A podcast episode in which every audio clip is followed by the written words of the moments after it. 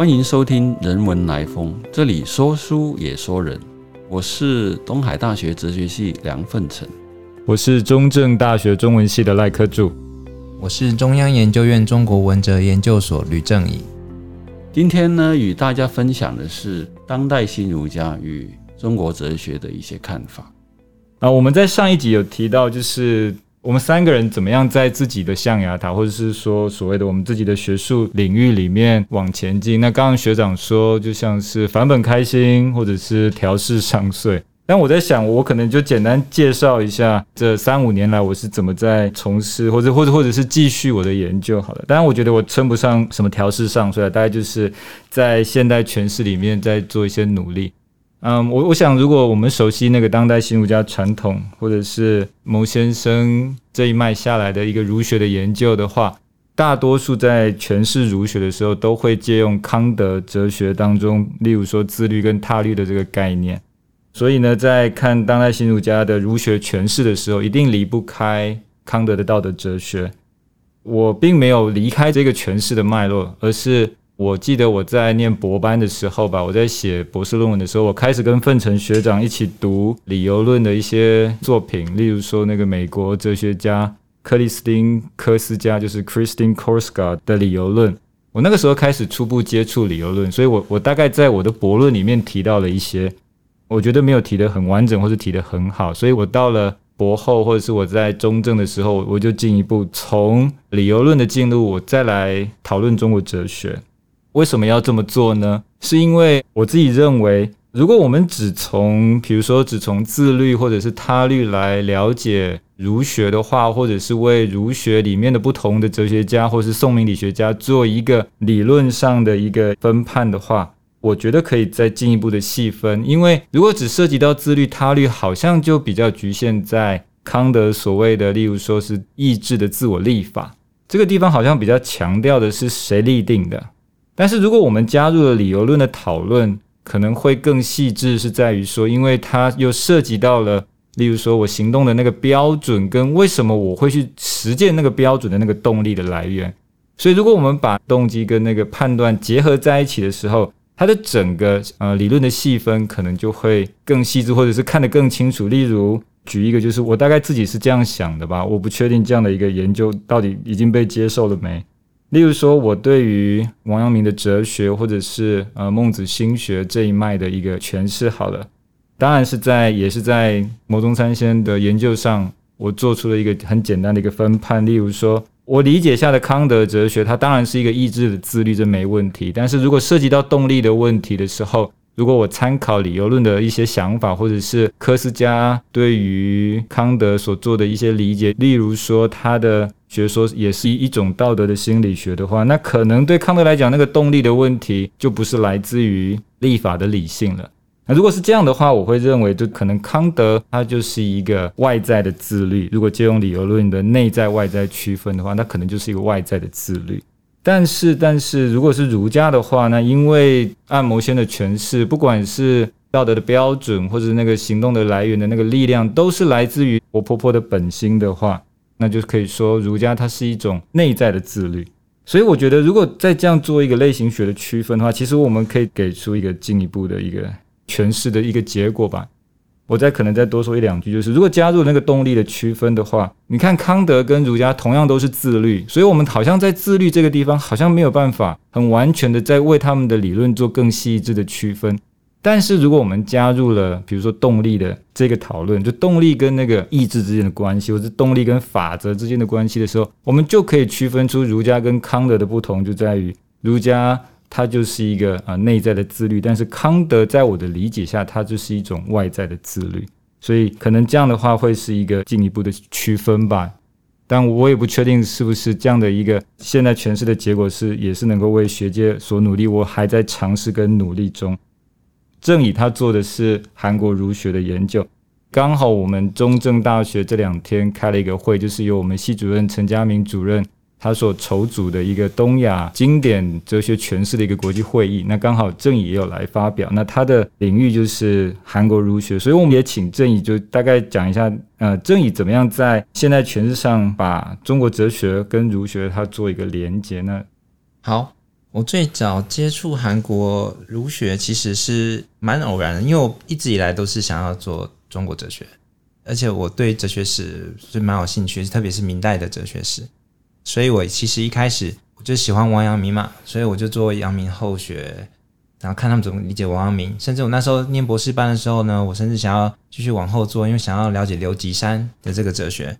因为我一直都在这个过去是台大的东亚文明研究中心。后来变成是人文社会高等研究院的底下的计划，就是当助理。所以其实我一直都有接触到关于东亚儒学的各种议题。那为什么刚好会去研究韩国儒学呢？那是因为我的老师李明辉当指导教授，他当初给我的建议是说，因为我那时候跟他直接讲说我想要做刘吉山哲学，那他那时候给我的建议是说，如果要理解刘吉山的话，那你至少要懂朱子。然后如果你不懂朱子的话，刘吉山哲学可能会做不好这样子。那所以他给我两条路，一个是做朱子哲学，一个是做朱子哲学跟刘吉山哲学的比较。我就想说，哦，刘吉山我因为我当时有带读书会，那我知道刘吉山非常的难读。那朱子学呢，你也知道，就是那文本太多太多了，对对对，两个都很困难。那我就先打底好了。那时候我上李老师的韩国儒学课，他谈到就是关于这个韩国儒学的这个人性物性同一论，没有人做这个问题，有一些当代意义的。这其实都非常的曲折，因为我在大学的时候，当初刚接触王阳明哲学的时候呢，那时候东吴大学就大四的时候办了一个全球伦理会议，那时候就是冯耀明教授啊，然后刘树先教授啊，然后那个杨祖汉老师啊，他们都一起来开会。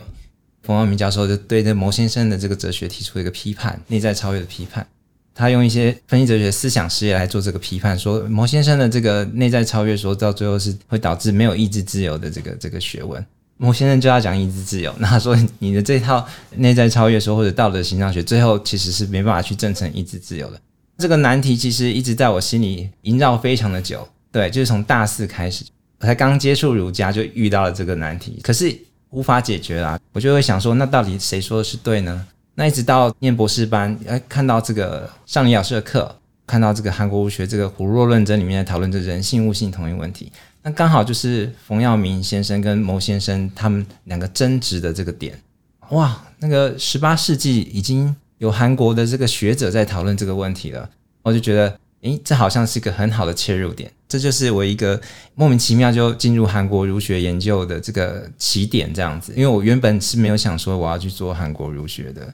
特别是在博士班的时候，我记得这你好像有解决这个问题，对不对？在你的博论里面。我记得你好像解决了，对对对对，简单的为我们讲一下你怎么解决这个问题的吗？哦，没有啦，就是因为它有点复杂，可是简单的说，就是我觉得冯耀明先生的理解，他是用这个传统形上学的方式啊，用那种泛神论的方式来去理解这个牟先生，或者是呃像王阳明的哲学。其实牟先生他就是借用这个康德的这个超验的观念论，或者说经验的实在论这个架构来去对这个王阳明做解释的，他不是传统泛神论式的形象学。这边就是其实蛮有哲学张力，就是传统的跟现代的，因为牟先生他等于运用这个中西方的哲学资源来去做一个传统跟现代之间的衔接，所以这边其实充满了各种理论式的张力。然后你要理解它，其实也不是那么容易。这里当然一方面需要一些蛮专业的研究啦。那总之呢，就是我我觉得就是你只要指出了这样的误解，那这个问题其实就是有解。所以我那时候是用这样的方式来去做一个思考的。无论如何呢，就是我我透过韩国儒学这个讨论的模型，然后去看牟先生跟冯耀明先生的模型，那等于是冯耀明先生给我很大的启发，对，很大的启发。那就发现说，诶，当代其实有一些学者他们在诠释这个朱子学的时候，他们有一些思想的这个讨论的方式，其实很像过去的韩国人，这是很有趣，对不对？就是当代的跟过去的韩国人有点像，他们理解方式有点像，所以就给我一个一个发想。就是说，哎，我们有没有可能借由过去的韩国儒者他们对朱子学讨论，来为这个传统的哲学，或甚至现在当代的对于朱子学的争论的这些议题，可不可以有一些新的想法或启发？所以，这就是开启了我后来一连串这个韩国儒学的研究的这个进入。我最终还是会想要看一下，说那当代一方面可不可以为传统的这个中国哲学，就是带一些呃新的讨论的议题？因为他们对朱子学的，在我看来是开发了蛮多议题，而且是我们过去这个可能明清儒学不见得都有谈论到的。最理想就是说，哎，他有没有可以让我们对这个传统的这个哲学的一些解释，有没有提供一些新的想法，然后可以有一些新的解决方式。对，这是我的最理想的这个状态。所以我目前的韩国儒学研究，我基本上是这样的取径，或者说这样的一个思考的方式在进行的。奋成呢？奋成，我知道你就是不止跟科柱一样做理由论，你也涉及这个当代新儒家，还有这个政治哲学，甚至是当代新儒家的政治哲学。不知道你是怎么在思考你对于这个儒学的这个研究？这个我的研究呢，呃，或者说我的。所做的这个方向，其实跟科助跟正宇都不大一样，或者说其实也有类似的一些用心。好了，这样子，比如说刚刚科助所提到的理由论，因为刚刚两位讲的都很象牙塔，听起来都是这样子听起来。我我们一直活在象牙塔，活在象牙塔。但其实我觉得我们其实有一个后面一个想法，可能可以把它提到。台面上来，就是说，我们希望可以把中国哲学或儒家哲学带出象牙塔这个想法，其实就是一样这样用心。为什么呢？就是如果我们用这个西方的哲学的架构来去说明中国哲学的话，其实也是把我们一直以来认为说中国哲学或儒家哲学不清楚的那些面向，把它讲清楚嘛。那其实这个想法其来有致啊，就是说。像是牟宗三先生，他用康德的哲学去重新建构儒家哲学，或者道家，或者说佛教，可能也是有这个用心的话。其实我们的做法都蛮类似嘛，只是说取径不太一样。像郑宇，他是从一个韩国儒学的一些论证出发，去重新看待这些以前的儒家思想的问题，这样子透过这个中韩的比较来去发掘里面的。它的意涵是什么，或者说它真正的意思是什么？这样子，科著用理由论，或者现在这些哲学的术语，重新再回头看宋明理学，同样的方式嘛。最后其实是为了让这一个古老的学问，让它讲得更清楚嘛，对不对？其实就是一个企图这样子。那我自己当然也是后面的一个很重要的想法是说。如果我们没有办法把这些思想讲清楚的话，其实说不定它里面根本就没有什么好讲的。这样，所以一定要把它给讲清楚。不管是用哪一个架构都可以尝试看看。这样，那我的比较跟两位不一样的地方，当然就在于说我在当代新儒家的这个政治哲学这一面，这一面呢，我们传统会说内圣外王嘛。那刚刚两位的可能还是在一个。内圣的地方，那那一面去讲这样子，但外王呢，可能比较少人去讲，或者说很多人可能认为说啊，传统儒家讲内圣外王，或者说甚至新儒家讲内圣外王，外王可能你讲不出什么样的所以然出来。我们不需要靠儒家给予我们一个政治哲学这样子，或以前我们儒家讲德治，就是以前的专制下面的一个产物，来去约束那一个专制的帝王。现在呢，一些民主了，那也不需要儒家讲什么政治哲学或新外王。我自己的想法会认为说，呃，如果没有这一个儒家的政治哲学啊，当然新儒家政治哲学或这个新外王这个面向呢，其实这个儒家是不够完整的。这样，所以我就尝试往这个方向去做研究，这样子就是说，希望在内圣跟外王这两个面呢，都可以把它补足起来。所以往这个方向去带，那我的做法呢，其实当然也是跟这个当代的一些哲学的议题跟它衔接起来，比如说呃，像是罗尔斯啊或哈伯马斯这一些当代的西方的知识哲学家他们的一些想法这样子，甚至可能我的宣称更大胆，有可能会说啊，我说那个牟中山先生他说的一些说法，可能已经。更早于像中若说说哈伯马斯他们那些说法，可能更大胆一点，但是那详细可能要去看我的论文才知道。这样子，就是后面有一个中西所比较哲学的一个方式，我们都是共通的一个做法嘛。最主要还是希望把我们这一个中国哲学或儒家哲学，让更多人理解他的想法。那当然这是我们的用心所在了。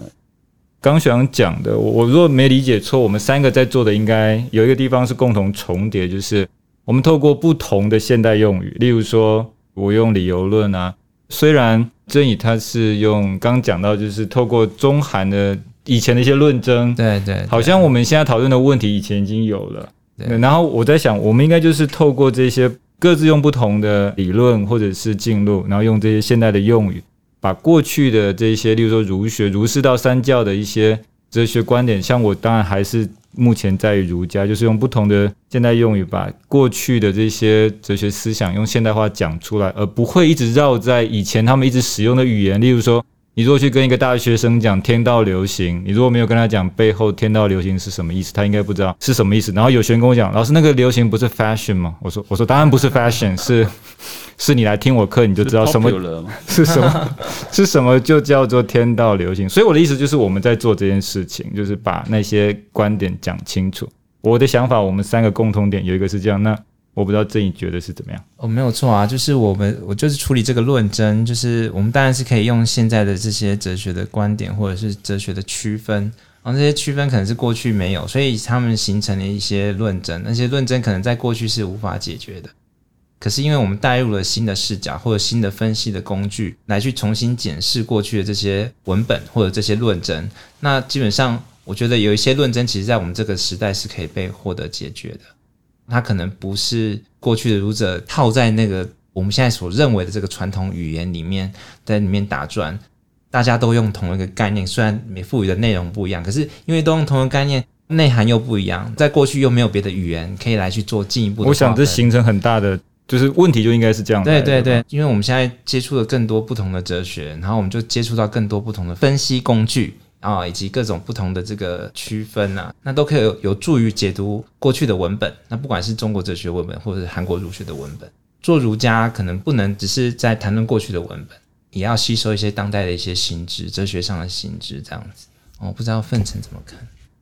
当然，我们其实都是共同同意的，我们的做法才会聚在一起嘛，对不对？但是呢，可能会有一个问题，传统主义者可能会认为说，哎，那你们这样做的，或者说这个新儒家。之所以为新的，其实是一个西化的一个产物。也就是说呢。你们都用这些西方的一些哲学的工具来去理解儒家、理解中国哲学，那会不会其实就扭曲了中国哲学呢？我们好像会有碰到，老是碰到这些问题，对不对？或者说，就像郑宇可能也碰到，如果他在做那个韩国儒学的时候，那韩国人、韩国学者会觉得说：“哎，你用牟中山的想法来理解我们韩国的儒家，会不会其实也是扭曲我们的韩国的对对的的思想这样子？”那其实问题也一样，就是在。在这里，我觉得这个问题好像也不只是象牙塔的里面的学者才碰到嘛。其实一般说不定在做一些思考的时候也碰到这些问题，或者说啊，我们说民主呃是现代化西方的产物，会不会来到这边我们就失去我们主体性了？我们只要用西方人的东西这样，或亚洲，我们亚洲有亚洲的价值。那当然这个其实是一个政治哲学的一个问题嘛。那刚刚我们讨论是一个方法学，中国哲学研究的一个方法学的问题。